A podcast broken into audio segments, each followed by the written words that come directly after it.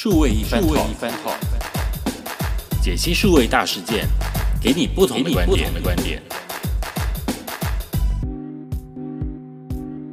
欢迎大家收听今天的数位一番 talk，我是李佩伦。那数位一番 talk 呢，是主要是跟大家从一些呃数位。这个发生的一些事情，然后呢，我们从里面延伸一出，延伸出一些有关于数位或者是行销有关的观点来跟大家分享一下啊。所以这个节目呢，呃，这个 podcast 呢，不是要教大家做什么哦，这个要我要先说的哦，不然的话这个知识性太强，到时候你就说听完了之后什么东西都没学到啊，没有学到一个什么理论，也没有学到一个什么呃很厉害的知识，没办法拿去跟人家说嘴，那那我真的没办法啊，真的那个东西的话就麻烦就。看书哦，或者是你自己去呃，那买一些课程哦，这些的，也许你可以学到好像是比较有系统的知识。但是说一番 talk 呢，就是要跟大家聊聊我的观点哦，我对这些一些数位的事情的一些发生事情的一些观点。那里面呢，当然有一些呢，可能就会把譬如说一些行销的观点啊，一些呃数位的这种看法，把它放在里面啊。呃，今天呢，我们第一集的播出嘛，所以呢，我想要聊一个这非常有意思的题目。什么题目呢？这个可能跟很多人身边都有关系哦。大家应该，呃，从应该会讲，应该从二零一七年还是还是哪一年开始吧？大家开始很喜欢呢，用手机来看影音的内容了。呃，当然，这个其实很早以前大家就用手机看影音的内容了。其实，在大家这个呃。这这个有关于就是你的手机到底这个它的这个功能好不好哦？那我们知道从 iPhone 大概从 iPhone 几啊，它五六之后吧，其实那个功能已经变得很好了，所以随时随地看影音这件事情就变得很方便啊。尤其再加上台湾就是四 G 呃三 G 四 G 吃到饱，对，就反正就一直吃到饱，到现在五 G 还是吃到饱，应该是厉害了。好，这个状况之下呢，所以大家就可以随时随地的想看剧就看剧。但是呢，之前有个问题啊，在看剧的时候呢，这个剧啊的内容从哪里来啊？这是一个很大的一个问题。所以当时呢，就是呃还没有 OTT 这样子的一个概念的时候，没有一个线上影音平台的时候呢，大家看了都都可能去到处找载点啊。换句话说，就是找盗版来看。那为什么大家会想找盗版呢？因为就很简单嘛，对不对？第一个就是免费嘛，免费的东西谁不喜欢？是不是啊？你玩这个手机游戏的时候，是不是先从免费的开始玩？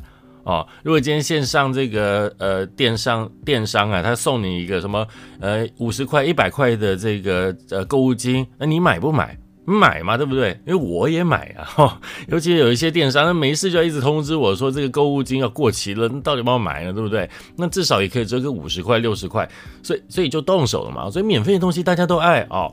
那第二个呢，就是呢，这个免费的东西更可恶的就是它又新又快啊，它又新又快就是。那比如说，大家喜欢看韩剧嘛？哦，那韩剧呢，可能在原本在呃韩国那边呢，才刚播完，呃一个小时前播完，结果呢，大概只要再等三十分钟，全部都上传都有了。有什么啊？有影片，然后呢，连字幕都上去了。这厉害了吧？你看韩剧，你不会只想要听这些欧巴或欧欧内欧尼啊，对不对？哦，在他们讲的韩文嘛，对不对？虽然他们表演的很好啊，非常的呃又帅又美丽，可是你还想知道他讲什么嘛，对不对？不然阿天啊鲁伊这个也是很痛苦的一件事情，就是有一批人厉害，他都分工合作，所以。他们就是，呃，录影片的录影片啊，然后转档的转档，然后呢，翻译的翻译，上字幕的上字幕，通通一整套就在这么短短的时间就完成了。你说这个盗版是不是很厉害的一个集团呢？好，那那那这个盗版既然这么盛行，大家就看盗版嘛，对不对？诶，可是呢，到了后来的时候，发现呐，盗版还是有一些小小的瑕疵啊。什么瑕疵呢？就第一个就是它的这个画质啊，可能没办法到很好。哦，因为它可能是侧录来的，所以就必须看它在侧录的时候能不能设定到很好的画质。呃，这是第一个。第二个呢，就是那个翻译的字幕，它是不是能够很精准？哦，但算快归快了啊，我们就是盗版算快归快，但是呢，如果翻的不精准，还是有感觉一点点的可惜啊。你知道人就是想追求很好嘛，对不对？那如果这个很好的状态的话，能够更好，那是不是就更棒了啊？然后再加上以前盗版大部分都可能哦，这个就简体字嘛，所以大家觉得如果有繁体字的话，是不是更好哦？其实 OTT 这个产业呢，在大陆呢就很盛行哦。那可能一部分的原因就是，可能在他们的原本的电电视台还看不到这么多多元化的内容，但是在 OTT 上面就可以得到了一个满足哦。所以呢，在大陆很早的时候呢，这就有这个呃。几个几大的这个他们说视频平台哦在成立，比如说包括了这个爱奇艺啊、腾讯啊、呃还有乐视啊哦等等的，那当然还有还有很多也是有关盗版的啦。但后来反正他们就一直有法令的这个驱使，导致让大家说 OTT 品牌就开始买版权，好，他们版权就变成一个大竞争啊。而这个故事呢，以后我们机会再讲这个大陆视频的发展。好，那现在但是呢，回过头来哦，就是。今天我们要讲的是爱奇艺的事情哦，爱奇艺的在在台湾到底能不能是一个合法的东西哦？呃，我们我们都知道这个爱奇艺大家很喜欢看哦，又不就觉得它哦很可惜，为什么是这个大陆的品牌哦？总是心里有一点疙瘩。但是其实现在人就有点不在乎这件事情了，我们就是说，呃，只要好东西我都喜欢。啊，台湾尤其台湾这样，台湾的太太自由了，非常的民主啊，所以呃，非常的尊重人民的选择，呃，民众的选择，人民喜欢什么东西就开放，完全全开放啊，除非它有一些不好的影响什么，我们才去做一些限制，我们都属于比较后后面再来控制的。所以你看，台湾原本自己的视频平台没有这么多的内容，然后现在呢，爱奇艺突然就想要跳到台湾来说，哎，我要成立一个 OTT 平台，然后我要提供很棒很棒的呃这个影音内容，看不看？而且一开始可能还是免费的哦。呃，我记得那时候一开始，爱奇艺在台湾能够呃大呃就就就是爆红啊，应该是因为。当初是这波《太阳的后裔》啊，哎，是那一那一年嘛，我有点忘记了。反正那时候就是有一出韩剧爆红，然后呢，台湾爱奇艺呢也因此就开始收收了很多很多的粉丝来看了，很多的会员来看，因为大家想要看最新的内容。然后久了之后呢，呃，爱奇艺当然。也不遑多让啊，也花了很多钱啊，在这买这个版权上面，几乎是买韩剧不手软。为什么呢？因为他发现了在台湾的人的口味就是特别，就是爱看韩剧，所以呢，只要有当前的这个最红的韩剧一播，马上啊，大家就来看，流量就出来了哦。甚至呢，你说要呃抢先看的要付费，而他们也心甘情愿，因为一个月大概在两百多块吧，也就付费了。啊，付两百多块呢，就可以看到又新，然后翻译又好的这个内容，然后手机也可以看，到处都可以看，啊，为什么不好呢？对不对？好，所以呢，就因此就开始开始这个爱奇艺就在台湾慢慢慢慢的就声量就出来了。那当然呢，我是不知道爱奇艺这个经营是怎么做才能够达到平衡呢？因为买版权实在买的太太太太太用力、太用心了，几乎韩国当红的。这个韩剧啊，你都可以大部分，嗯，百分之五十吧，呃，都可以在爱奇艺上面看到。所以大家养成一个粘着度啊，要看韩剧啊，韩剧第一品牌的 OTT 是什么？嗯，你就一定讲爱奇艺嘛，对不对？你不会讲其他的嘛，对不对？有哪一家？有哪一家？哦，没有嘛，对不对？好，所以呢，呃，让大家爱奇艺就用的很习惯了。但其实爱奇艺这个问题呢，在台湾呢一直以来就其实就有存在的。那存在是什么呢？其实台湾有一个法律啊法规啊，就是规定啊，就是大陆的媒体主要是不能够落地的。那什么叫落地啊？就是说不能够在台湾成立公司来经营。举个例子来讲好了，你说呃中视。啊，中天啊，这样子的哦，或者是三立，他们都是媒体啊，媒体电视台是一种媒体嘛，哦，那他们经营没有问题，为什么？因为它都是台湾的这个投资者做的哦，那所以呢，呃，因为媒体的在政府的眼里还是有点担心，媒体会控制，不能控制，不要讲控制，影响啊，影响民众的思想啊。比如说天天在这个媒体里面不停的播放这个，我们假如说大陆的这个呃宣传影片好了啊，每天播央视的影片哦，想象中就容易影响民众，所以就用这个思想哦，就是让民众觉得呃大陆非常好，非常好，非常棒这样子。然后会有担心这样子，因为媒体是大众传播的一环哦，大众传播是容易形成一种呃人民的呃思想的一种呃共识哦。你一天讲没问题，但是你天天讲就有可能形成。如果每一个频道啊都一起来讲这个这个什么中共好棒棒哦。大家到最后可能就觉得真的中共好棒棒了，所以这是台湾的这个当局会担心的一件事情，所以在媒体这一块会特别特别的小心。但是爱奇艺呢，它到底是一个什么东西啊？它是一个媒体吗？你说它是一个媒体，对，它好像是一个媒体，但是呢，它其实也只是一个平台。哦，怎么说平台呢？它就是一个，呃。平台 对，平台就是让呃，他他可以买内容，就内容供给方跟这一个呃观众，且可以把它桥接起来哦。那你可以在我的平台上，你自己看什么，我还是没有控制你要看什么嘛，对不对？你自己还是可以看你想要的东西哦。所以把它称为平台。但是媒体的话，就是好像我就说喂养你看什么。但是你换个方式讲，如果他喂养的内容都是比较。有设定性的内容的话，那就有可能变成媒体的一个概念哦。所以，爱奇艺它会是一个科技公司科技公司在中资的这个方面呢，就没有这么多严格的限制啊。所以，就政府当时遇到爱奇艺要落地这件事情呢，其实就很困扰，到底该用不该不该用媒体这个法条来限制它？嗯，这个事情一摆哦，一拖延哦，也不知道怎么搞的，就拖延了这么久。呃，当然，爱奇艺自己也知道，如果我硬要用媒体的方式在台湾成立一个分公司，然后来经营的话呢，肯定会有很多很多的问题啦。啊，这个大家都可以理解的。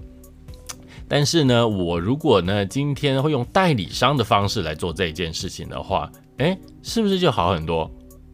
对不对？我今天用代理商的方式的话呢，我自己没有在台湾去经营这个频道哦哦，我是由代理商来做件事。那这个代理商是台资啊，这个代理商去代理了这个平台来去做经营，来去做宣传，来去做金流、收会员等等等等的东西，那就不是中资在做了。我只是负责一个播放的界面，还有呃功能，就好像 YouTube 一样。哦，呃，就就是一个播放平台、播放空间，但是呢，比如说有台湾爱奇艺，他去谈了版权之后呢，买好之后呢，然后透过这个平台上传，然后再播给台湾的民众看，因为它可以锁 IP 哦，可以锁定说只有台湾的人看哦，所以这样子的概念，然后哎，爱奇艺它就是一个什么？就是就是科技公司啦，它就是一个平台啦，对不对？在经营的。方面的是台湾这家代理公司做的哦，所以哦有这样子的方式，也许就可以得到了一个。舒缓啊，大家彼此都能够在一个缓冲的空间来做，所以呢，也就相安无事了这么多年了。所以大家就看爱奇艺的好习惯啊，然后，然后就每年每个月就会付年费啊，或者是呃付个月费，想要看最新你最想看哪出剧的时候，你就买那个月费来看，相安无事好几年。虽然表面上相安无事，但是私底下还是不停的，偶尔都会有一些问题，呃，会又在浮现出。来，因为始终政府对于这个东西没有表态，那没有表态呢，就会还是处于一个灰色地带了啊。好，那不知道怎么搞的，突然间最近怎么回事啊？NCC 突然一个大转弯，回来来看 OTT 这件事情。好，回来来看 OTT 这件事情，突然就觉得说，哎，这个大陆的这些视频开始要好好的管一管了，哦。那这时候他就开始把它定义了，到底 O T T 以前是有规定 T V 嘛？那到底 O T T 是不是应该要被列入禁止的这个条例里面呢？呃，于是他们就开会讨论了哦。那我会发现呢，其实到最后哦，到最后来禁止 OTT 来台湾经营的呃呃的法令是经济部那边的法令哦，NCC 那边其实没有，嗯，找不到一个法条哦，并没有可以来来下手这件事情哦，所以最后是透过经济部的法条，经济部什么样的法条呢？他们通过了一个叫做呃。呃，它叫做哦，它新增了一个条例，依据《台湾地区与大陆地区人民关系条例》的第三十五条第二项规定，新增在台湾地区来了，在台湾地区禁止从事商业行为禁止事项项目表。以前没有这一个，现在就把它多这一个，是多哪一条呢？禁止台湾地区的人民法人团体以及其他的机构提供代理经销或从事 OTT TV 及其中间投入或相关商业服务等服务给大陆地区的人民法人团体或其他机构。啊，讲白一点呢，这个就是原本。无法可管，找不到什么法条可以管爱奇艺、腾讯这些的，突然就有一个法条来了，他是说什么呢？你是不可以大陆的这边的这个呃人民法人团体代表不可以在台湾从事这样子的事情。好哦，即使是台湾地区的人民他这些什么这些机构呢，你也不可以用代理的名义。去做这件事情。总而言之，就是大陆品牌的 OTT 不可以在台湾播啦，不管怎样都不行呐。嗯，这个就是一个很特别，的，就是看得出来吧？他还特别点名从事 OTT TV，然后在在这正面表列哦，正面表列出来了，就是你不可以做这件事情。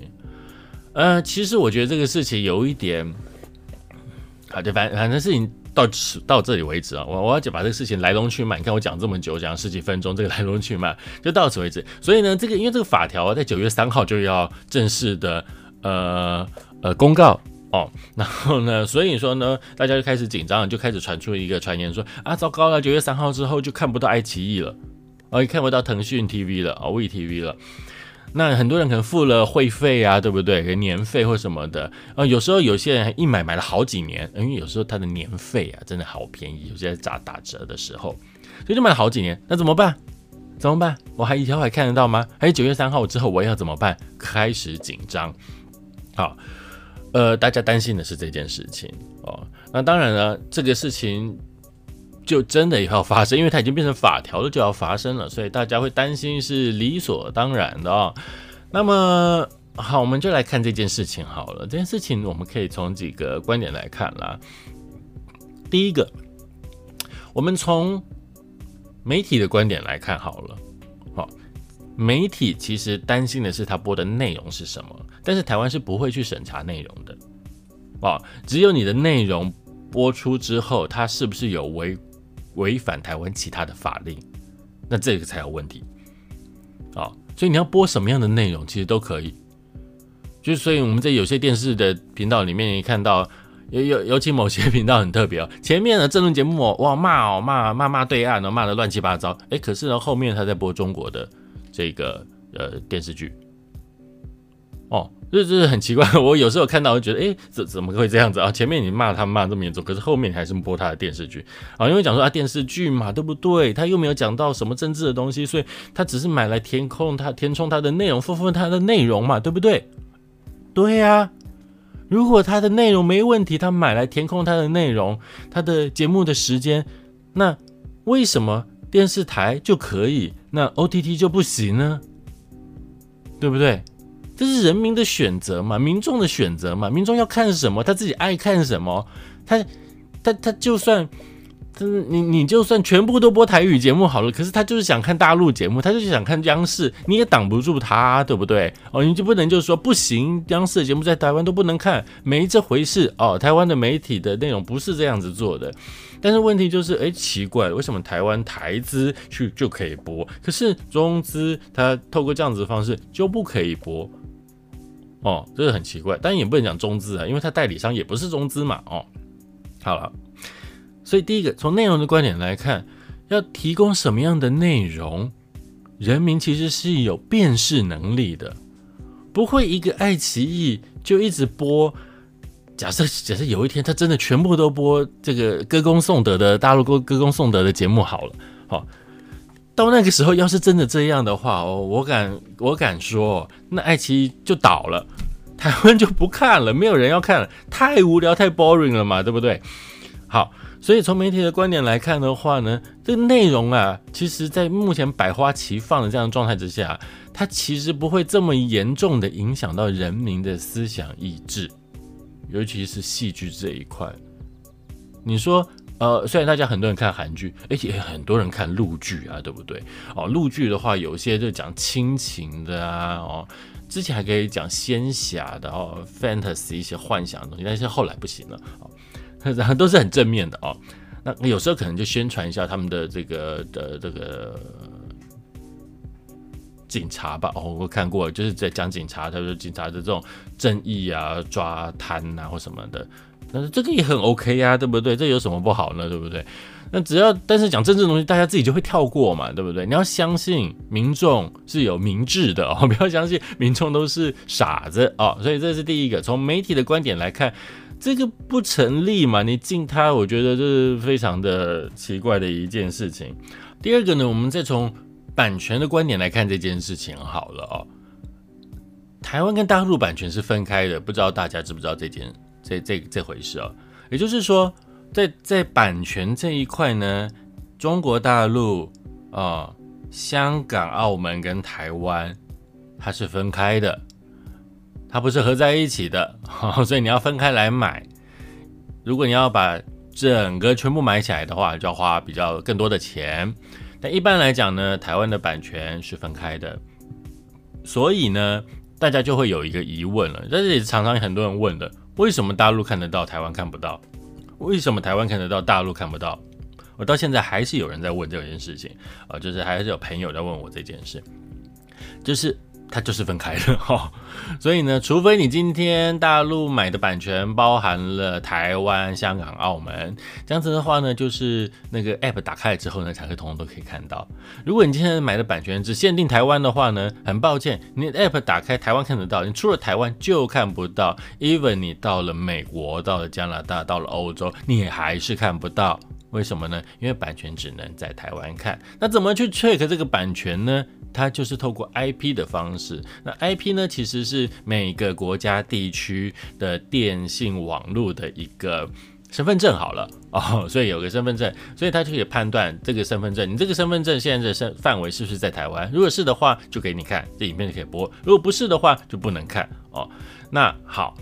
那从版权概念来看这件事情的话，台湾爱奇艺呢，它必须呃全部重新买一次版权哦，但这个版权呢，不可能把大陆的拿来照单全收嘛哦，即使有他会叫大陆的爱奇艺说，哎，你那个比如说一些陆剧啊或什么东西啊，你可以多把台湾的版权买下来，那这样我台湾可以播哦，就是 OK。可是呢，在韩剧这部分，尤其是它最大众这一部分，就没办法喽，它必必须要自己另外买。哦，还有华剧，我们以前我们叫台剧，那台剧大家觉得好像是台语剧，所以后来就改名叫做华剧，也就是包括了台湾做的很多的偶像剧，哦，还有优质戏剧这些的。那这些华剧跟韩剧呢，其实有一部分的困难是没办法在大陆播出的，为什么呢？因为大陆那边就是有审查制度，所以。所有的戏剧都要事前审查，所以在大陆那边就没办法看到同步播出的戏剧。那你说，哎，怎么可能没办法同步审查呢？对不对？你就先把它版权买来，然后该不要的东西把它切切切切切切剪掉嘛，对不对？但是很抱歉哦，现在戏剧哦几乎都是安档在做，尤其是韩国的戏剧，其实就跟我们当年的偶像剧一样，或者现跟现在的这个台剧一样，就可能。才刚拍完，马上就要剪接，马上就要上字幕或者做特效，巴拉巴拉做一大堆东西，然后马上就上档了，就开始播了，很赶，时间太赶了。他根本不可能提前把档案给你，他可以把提前能够把影片档跟字幕档都给你，已经算是阿弥陀佛了哦。所以说这个是非常非常现实的一件事情。大陆这边就是没办法看到昂档的戏剧，除非你全部都拍好了，然后呢，他要去审查，而审查不是只有爱奇艺自己审查哦，他可能要审审审，一路审到上面去哦。他当然现在也有一些自审的，但是戏剧类的话呢，还是嗯有一点危险。那所以台湾这边呢，就必须怎样，就自己全部买新的版权嘛，对不对？好，买版权这件事情，其实就是等于在刺激整个影视产业。影视产业这一块呢，他们最主要会做的事情就是不断的创造新的内容出来，不断做好看的剧给大家。所以这群人呢，他们就是很努力的绞尽脑汁，想了各种不同的脚本来吸引大家，很棒的卡司，拍得很好，剪得很好，故事讲得很好就好了。接下来呢，他们可以做的赚钱的方式是什么呢？当然。其第一个就是他们可能拿到了补助，OK，那那这是它的整个成本制作成本之之一。另外一个制作成本呢，就是什么？就是版权，他卖给电视台的，卖给 OTT 的，而甚至现在如果还有 DVD 租借的话，它可以卖给 DVD，它可以卖给海外的版权。这些版权费用通通收进来之后，这才是整个完整影视产业他们制作产业的一个营收来源呐，啊，就跟电影是很像的。所以当初在盗版漫天的时候，其实这些影视产业是非常非常可怜也弱势的，因为他拍了这么多的好戏，最后都被盗版的人拿上去播哦。那盗版人赚什么呢？有可能就是赚这个影音平台前面的这个呃广告费用的分润。那结果这些东西播了，大家看很高，很开心，流量也很高。可是对制作这些影视的人来讲呢，一毛都没分到，所以就很怄。哦，但是呢，换一个方式来讲，今天假设有一个很喜欢买版权的一个单位，因为他就在强调自己合法，所以呢，他就会到处去看好的戏来买版权，肯付钱啊来买版权这件事情。你想想看，这些制作内容的人，他们是不是就会觉得很想跟他交朋友？对他也不管你是什么资，只要你能够。慧眼识英雄，喜欢我的作品，我都欢迎你买。反正你买了之后，你就在你要的地方播就好了。那同样的，韩剧也需要人家买版权嘛，对不对？所以当然就很多人，呃，所以爱奇艺人就买了很多的韩剧版权，所以韩国那边呢就赚了很多的钱，他们就可以去做很好看的戏哦。没有人要做赔本生意嘛。那台湾这边呢，我们也有很多的华剧啊，对不对？那譬如说像东森三立哦，或者是什么，还还有哪些也在做华剧的啊？TVBS 哦之类的都有在做这些华剧的。那他们做好的戏要播哪里呀？除了在自己的电视台播之外，哦，除了在台湾的一些 OTT 其他的比较台湾本土 OTT 播之外，还有谁可以可以可以可以多卖啊？那当然能够多卖就多卖嘛。那爱奇艺它就会。就会固定的买，可能签长约跟你买，对不对？现在你把它断了，OK，他就觉得啊，那我就没办法买了，对不对？我我买了也不能播啊，对不对？这可能就会是一个很大的问题。甚至有些台剧、呃华剧还不错的话，还有机会在大陆那边播，啊，会把它挑出来在大陆那边播。那如果能够在大陆那边播的话，那另外版权的费用就另外算了嘛，对不对？所以呢，这就是很尴尬的一件事情，就是可能就会断了版权的营收来源哦。就制作单位来讲了哦，那从第三个方面，我们从技术方面来讲好了。技术方面什么？就是大家最关心的问题，就是我到底九月三号之后还看不看得到爱奇艺？那我们从技术的观点来看，其实只要在网络上，网络无国界啊。就是我们想象的那样，人家有一个上网的机制，有网络，你想要看什么，其实理论上基本上都可以看得到的。啊，当然前提是因为你在台湾，哦，台湾不会管那么多，哦，不会把 IP 禁止掉、ban 掉，哦，所以你要看什么都可以看。你在台湾呢，你就上网之后，只要那个版权台湾也有的看，你就可以看得到。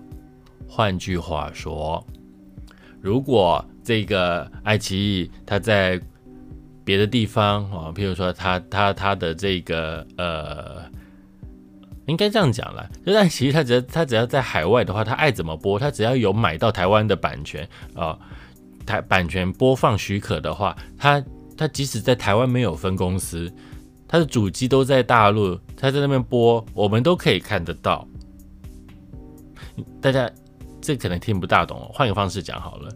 早期在看爱奇艺的时候，或看什么 PPS 的时候，大家是怎么看的？大家还记得吗？有些人会用 VPN 去跳嘛，对不对？哦，透过 VPN 跳到大陆的 IP 去看，你就看到了大陆版权的剧了。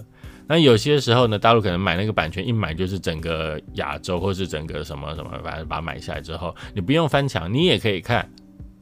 那时候爱奇艺有来台湾吗？没有嘛，对不对？所以他不在乎他在台湾有没有成立公司这件事，有没有成立公司这件事情，其实是一个形式上。好，换句话说，即使他要把你洗脑，他还是可以用力的洗。哦。所以，所以这就是很奇妙的一件事情啊。那因为 NCC 呢，他其实有说嘛，到底九月三号之后还看不看爱奇艺？他自己也讲了，他说还是可以看的，只是我没有禁说他不可以播，我只禁他不可以由台湾这边的代理商或者什么东西 whatever 都是在台湾这边来做服务，包括了销售啊、广告啊，或者是嗯客服啊等等的。呃，台湾这边不可以去帮他做这件事，你不可以帮他做这件事情，但是他在遥远的那一方，他还是可以继续播他的内容。所以呢，其实爱奇艺还是可以经营下去的，我们也没有封他的网。但是呢，问题就在于说，如果真的发生一些纠纷的话，台湾有没有人可以来帮消费者帮忙，或是处理，或是有没有人可以负责？现在呢，呃。就是经济部把这一块东西给拿掉了，好哦，所以呢，第一，大家不用担心九月三号以后看不看到爱奇艺看得到，我跟你讲，一定看得到，只是呢，可能那个速度没有那么快。什么速度？你不是说啊，会不会是更新速度没有那么快？不会，更新速度还是一样，只是啊，这个呃呃呃流那个叫什么网络的速度会不会像现在一样的顺？哦，这会是一个问题，为什么？因为台湾的主机也不可以用了嘛。原本呢，爱奇艺在台湾还租租了这个，请请那个呃代理商租了主机房，然后呢，透过这样子的方式，因为它就是一个平台嘛。台湾的代理商买了版权，把档案自己上传，只是借用这个平台，然后去播放而已。但现在呢，台湾的主机商不能提供这样的服务了，那就上传到别的地方吧。只要是台湾以外都可以，你在香港主机可以上传，在新加坡主机也可以上传，你在中国的主机也可以上传。只是在从国外的主机上传的时候，它就会有一些频宽上面的落差，因为它要转很多道才能够来台湾这边哦。所以呢，这是第一个。所以以后看起来会不会卡卡，我不知道，有可能，那也有可能技术再提升了怎样的话，那其实主机在哪里都无所谓哦。那这是这是。第一个，第二个呢？那对以后还买不买得到？如果说他还是可以继续播内容的话，那我还不可以？还不还可不可以继续成为他的会员？可以呀，你就是刷卡，对不对？你就是刷国外的服务啊，他只是在台湾没办法开发票而已啊。哦，大家想想看。你们去买了一些国外的科技的东西，像我自己有时候买一些国外的线上服务，我刷卡啦，但是他没有开发票啊？为什么？因为他是台湾没有分公司嘛，对不对？那刷了之后，他就是刷了，对不对？好，那换句话说，台湾就少了这部分的税收哦，那无所谓啊，这对政府来讲，嗯，也许他不在意，好，没关系，也不想做这样的事情，那也没关系，好。好，所以你说呢，还是可以买会员，还是可以呃看内容。那你就问说，那客服呢？我打电话去，或者是我用什么样方式可以联络他？他会回复我吗？他会不会到时候就躲起来了，然后不跟我联系？哎，只要有心了，都可以做到。大家也知道，现在有很多公司的客服其实都外包出去，而且这个外包不是外包给台湾的客服，是台湾是外包给什么？中国的客服、大陆的客服，有些甚至外包外国的那种客服，还可以外包到印度、外包到其他的地方去，反正就外包嘛，对不对？那我还是一样啊，我我可以提供你一个，哎，现在也不一定要打电话才能够联络客服啊，对不对？现在用 Facebook 就可以联络客服，Facebook 已经变成一个客服了，小编真的好辛苦啊，所以。我透过 Facebook 还是可以沟通啊，那我也可以开一个什么样的账号啊？线上现在也有很多网站就有线上客服啊，都 OK，所以这个不用担心哦。只是说有一天会不会他们真的不理你，这个就不知道了。那反正自己付钱自己就要去承担这样的事情哦。那所以这个也不用担心哦。那那那你说还要担心什么？哦，所以所以这个东西我真的不了解。你去进爱奇艺这样的东西，到底的原因是什么？我真的没办法很理解。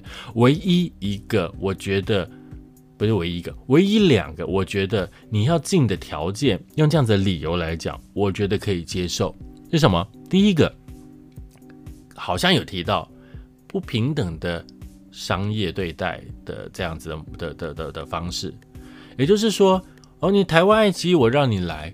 那你要让让我台湾的 OTT 也可以在大陆去去去申请公司去播放，或者是我在台湾这边就台湾的播放，那大陆你不要禁它，你不要去挡我的 IP，让台湾的 OTT 的影片也可以在大陆那边看到哦，对等互惠哦。所以说呢，这样子就是一个理由哦，也就是说，你我当然欢迎你进来，我这种 friendly 的欢迎你，那你应该也要这样子跟我对待嘛，对不对？但很抱歉哦，中国不是这样子的想法，中国很多事情都不是这样的想法，因为他就看准了，你就是想要看我的大市场嘛，对不对？那你就要听我的话哦，没办法，大者恒大，他就是这么样的。这个这个这个这个这这这可恶哈啊！你说那也不讲可恶了，美国也很可恶啊，对不对？美国它也很大啊，它以前也是常常欺负我们啊，就不准我们这做这个，不准我们做那个，不准我们怎样怎样的啊？那所所以没办法嘛，哦，好，反正就是这样，嗯。你要赚人家的钱，那就要看一下游戏规则怎么走。好，没关系，OK，基于互惠，你不同，你不准我去，那我也不准你来，这就是一种呃政治还的这个跨国呃交易的一个谈判的筹码手段。好，这是一个，这个我可以接受啊。第二个呢，就是隐私的问题。什么叫隐私的问题啊？那我们用这些数位的产品，你不管在用手机也好，不管用电脑也好，即使你只要有用到网络的东西啦，网络服务东西也好，你的所有的资料都会被记下来。哦，所有东西都会被记下来。所以呢，你即使啊，我说很老实话，你即使用 iPhone，你即使用 Android 手机，即使用三星，你的所有的操作的这些东西都被他们记录下来啦，都被 iPhone 记 Apple 记录下来，都被 Google 记录下来啦，对不对？但是你就不会担心嘛？哦，你只会担心说，如果真的他给我乱用的话，好，就全世界都会来找他算账。OK。但是你在用中国产品的时候，你就会担心，哈，会担心什么呢？因为这个中国的所有的企业，他们只要政府一道命令，你就可以把你的资料拿过来了。你的隐私，你所有的资料，通通都可以拿过去。而在美国或国外的话，比较没有，尤其欧洲的话，隐私权政策是非常非常严格的哦。那在美国的话呢，这个各家科技公司其实跟这个政府单位是在这件事情是很抗衡的哦，除非你有很正当的理由，才才可以有机会把这个客户的资料交出去，不然的话呢，一律都不准。可是在中国就不是这样，只要上面说他要，那就要，啊，只要说你给我拿过来，他马上就拿过去哦，所以你就会担心。我的资料是我在看这些剧的资料，会不会，或是我的什什么东西都会被拿去给他们做一个呃什么样的一个呃我不知道分析啊或什么什么，比如说后来就被中共的高层发现，台湾人爱看韩剧，台湾人爱看一些呃这这个高富帅韩剧，或者爱看一些鬼相关的韩剧，或怎么怎么之类的啊，或是喜欢在半夜看韩剧哦，或者是喜欢看，或是喜欢怎么样？呃，男生比较不爱看韩剧，女生比较爱看韩剧，什么之类的。好，这些很浅呐，这些这些资料大家都看得到，这些很浅。但是背后一定还有很多数据哦，是可以运用的，或是可以查的哦。所所所以呢，这个就有可能会有这样子的担心啊，因为大陆公司挡不住，对不对？政府的要求就有可能这样子的问题，所以就隐私的东西就有可能成为这个最大的一个 argue 事情。不然你说为什么美国要进 TikTok？那接下来下一步搞不好就要进这个 WeChat 哦，那搞不好未来也不能够买这个淘宝了，只要是大陆的通通不准。为什么？因为只要你要进入大陆的服务体系，这些科科技业的服务体系平台之后呢，你的资料都会被记录下来。我啊，本来就这样嘛，别人去 Amazon，别人去呃用 Apple 的 Apple Store 的时候，通通一样，数据都记录下来了嘛。那不同的只是说他会不会把资料在。再再提出去，再交给别人，哦。但是我我们可以发现，最近的议题都是这样子啊。你看，像尤其美国跟中国现在在打的这个呃资讯战哦，就是觉得中国随时随地都在偷别人的资料，偷别人的隐私，所以会担心很多。那如果你用这样子的方式来说的话，我觉得说得过去，我觉得说得过去哦。但是呢，嗯，但是。大家还是会自己跳到国外去用嘛，对不对？你不能说，呃，我在在在这个你，因为你又不禁它，你真的要禁，不准大家用。最好的方法就是把爱奇艺这一个网站整个 ban 掉，整个禁止掉。台湾人连到爱奇艺什么都看不到，这个网站就是四零一哦，或者是说，呃，这找不到这个网站。只有这个方法，你的资料就不会留在爱奇艺，因为你根本进不了爱奇艺，大家就安心了。但是目前看起来好像。都一切照旧嘛，对不对？我只是要换一个方式嘛，所以看起来就是我只是要换一个包。哎，对爱奇艺来讲，我就是要换一个方式，换一个包装，换一个呃一套服务的流程。只是这些流程全部这些要协助他的这些合作厂商，通通要在台湾以外哦，所以香港可能是一个据点，新加坡可能是一个据点。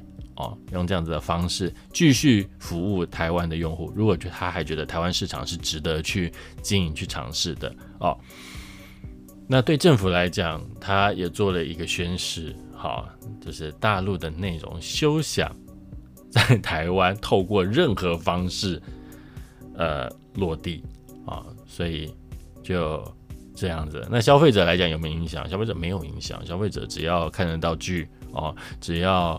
呃，钱付出去了，能够得到服务哦，或者只要他的 app 遇到了困难，或者他他在使用中遇到困难，找得到人去沟通联系，他也 OK。所以三方看起来哦吵得很严重，但其实坐下来，哎，好像也没有事情一样嘛，对不对？哦，所以这是一个嗯奇怪的议题，但是呢，它就是发生了。好，所以说大家不要担心哈，爱奇艺还是可以看得到了。好了，我没有拿爱奇艺的钱，所以我不我不是在帮他做植入性行销，我只是从一个呃这样子的一个几个层面来看，从这个技术的层面，从呃媒体的层面，从这些呃的这个版权呃经营商业的层面来看，这些来讲的话呢都不会造成影响，所以这事情也没这么严重。哦，所以大家不要担心，除非今天爱奇艺真的趁这秤砣铁了心了，转身离开啊，潇洒的离开，什么东西也不处理啊，钱也不退，什么都没有的话，好，那那时候我们再来讲好了。这个时候就真的就只剩下可恶两个字了。好，好，今天的数位一番透跟大家讨论爱奇艺被禁止的这个问题，我们下次再见。